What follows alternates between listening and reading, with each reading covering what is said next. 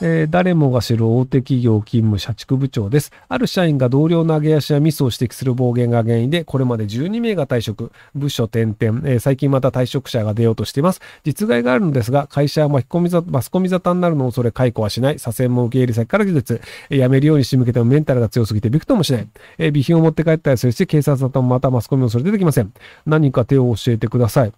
えっと、まあ、あの、証言者がいれば、その犯罪をしたことになると思うので、なので、その、すげえ高い備品を盗んだっていうことにして、誰かがその備品隠して、で、あの人が最後に持ってるの見ましたよ、みたいな感じではめればいいんじゃないですかね。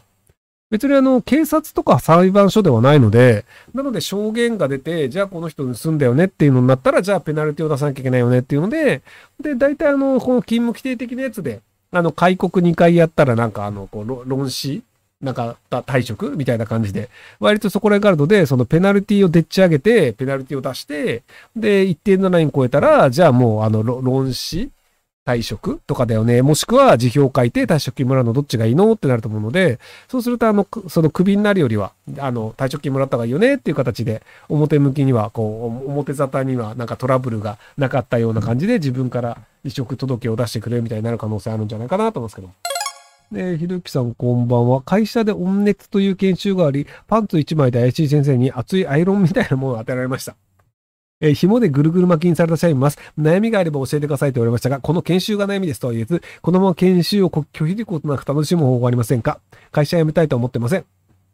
そういうあの、おかしな研修をやることによって、おかしな出来事を受け入れる従順な会社員を作るというののために、その研修のなんか、会社か研修のなんかあの講師にお金を払ってる状態なので、なのでそのおかしなやつ、そのおかしな命令でも従わせるというのが、その会社の方針ということなので、なので素直に従った方がいいんじゃないですか。その会社辞めたくないのであれば。なので、あの、これから多分理不尽な命令いっぱい出てくると思うんですよね。でもその理不尽な命令に従ってる方が、多分その会社の方針でやってるっていうタイプの会社なんじゃないかなと思います。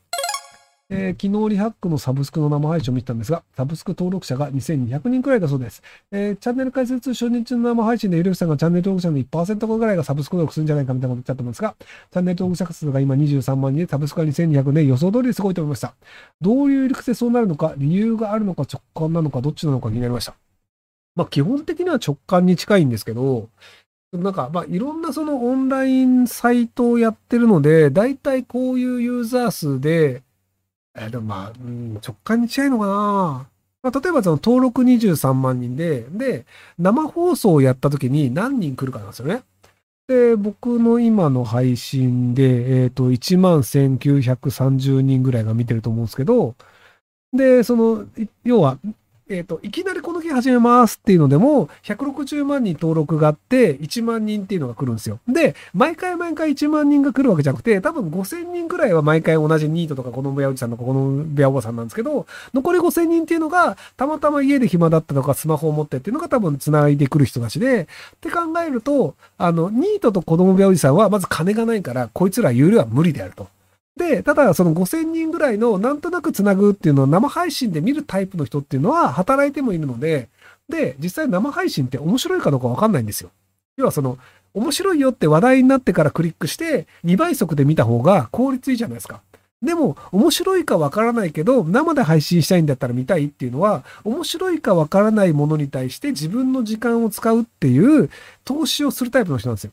そういうタイプだと、じゃあ面白いかどうかわからないけど、有料で1000円ですっていうんだったら、まあ面白いかわかんないけど1000円払って見てみようっていうふうには、時間が投資できる人は1000円も投資できるんですよ。お金普通1000円ぐらいあるからね。あの、このベアリさんとかお前さんのニートは別にして。っていうのがあって、なのでその同説の人数と登録者数と、あとそのニート無職割合っていうのを見ると、大体こういう感じのパーセンテージだよね、みたいなのがあるんですよね。なので、その僕の配信だと、そのニートとか無職とか、このメアさんとかおばあさんとか、ごくつぶしが多いんですけど、多分あの、もうちょっとそのビジネス系の、例えばじゃあ、えっ、と、日経を辞めた後藤さんとかが配信とかをずっとやり始めて、じゃあ同説が1万人とかになったとしたら、多分その金持ってる人1万人なので、有料会員率はもっと高くなると思うんですよね。っていう感じで、その有料会員率がどれぐらいなのかなっていうのは、ある程度その、なんか、方向性だったり、そのユーザーがどれぐらいお金持ってるのかっていうのになるんですけど、っていう感じで、その、このタイプの、あの、配信者だったら何パーセントぐらいで、で、その熱狂的な配信、例えばじゃあ、えっ、ー、と、ヒカキンさんが1万人の登録があるんですけど、あ、違う、1万人じゃない、1000万人の登録があるんですけど、ヒカキンさんが突然生配信始めたとしても、多分同説ね、5万いかないと思うんですよね。多分3万とか4万とかそれぐらいだと思うんですけど、で、そうすると、100万人登録で1万人とか行くっていう方が、その熱狂的なファンが多い。で、ヒカキンさんの場合は、そのみんながなんとなく見てるけど、その熱狂的なファンはそこまでいないよね、みたいな感じで、そのユーザーのその熱狂的なファン率みたいなのが割とあったりするので、そういうところをなんかなんとなくで、大体まあその日系テレ東大学を辞めた中年 YouTuber 高橋さんの作るリハックっていうチャンネルだったら1%ぐらいかな、みたいな感じの予測を立てて言ってたりします。1%割とでも高い数字ですよ。要はあのビジネス系の人が多いっていう意味で。なので、あの、僕の見てる人はそんなにビジネス系の人多くないと思うんですよね。じゃあ一応、なんか僕のチャンネルを見てる人の分析をしてみましょう。えっ、ー、と、登録してる人の割合でいくと、どこで見るんだっけ？えー、日本人93.8%。あ、低いね。7%が海外なんだ。まあ僕も海外ですけど、で、えっと、登録してるので見てる人が69%。で、登録しないで見てる人が30%。なので、割とその、あの、おすすめ欄とかに出てきて、登録はしてないよ。別にそんなファンじゃない人っていうのが3割見てるんですよ。で、あの、熱狂的なファンが多いとか、VTuber 系とかだと、多分登録者で見てるのが80%とか90%とかどんどん上がると思うんですよね。なので僕はその熱狂的なファンじゃない人が3割いるので、そういう意味でいくと、あのその有料に対してのあの変換率というのはあんまり高くないよねっていうのが分かったりします。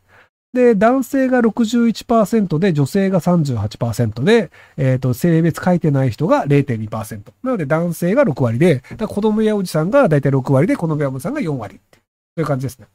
なので、あの、まあ、今のインターネットユーザーだと男女比率55なので、まあ、男性ちょっと多めだよねっていう感じですね。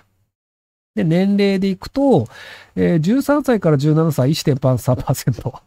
これどうなんだろうね。えー、18歳から24歳が9.6%。で、25から34が25%っていうことで、えっ、ー、と、ここら辺のそのなんか若年層と言われる34歳以下を足すとだいたい36%くらい。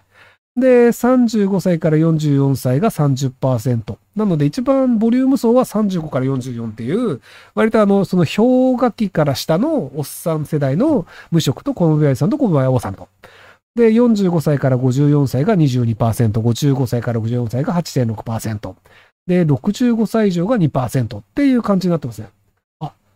年代による、そっか、性別も出てくるんだ。えー、おう。えっ、ー、とね、18歳から24歳だと、女性は2%なんですけど、男性は7%。あー。あ、でも、あ、すげえ、なんかね、大体僕男性のが多いんですよ。例えばあの25歳、34歳だと8%が女性で17%が男性なんですけど、45歳から54歳だと女性11%、えー、男性11%、11.6%なので、45歳から54歳だと男女比率が同じ。で、55から64になると女性5%、男性3%なので、むしろ女性の方が増えるということで、えっと、僕は45歳以上の女性ファンが多いっていう、あの、若い子には受けないというのが、あの、ここで明らかになりました。あの、こう、ヒルキッズと呼ばれる人がこう多いっていうのがいろいろろあるんですけど、今のところ統計を見ると、あの、おばちゃんが多いっていうことになりました。はい。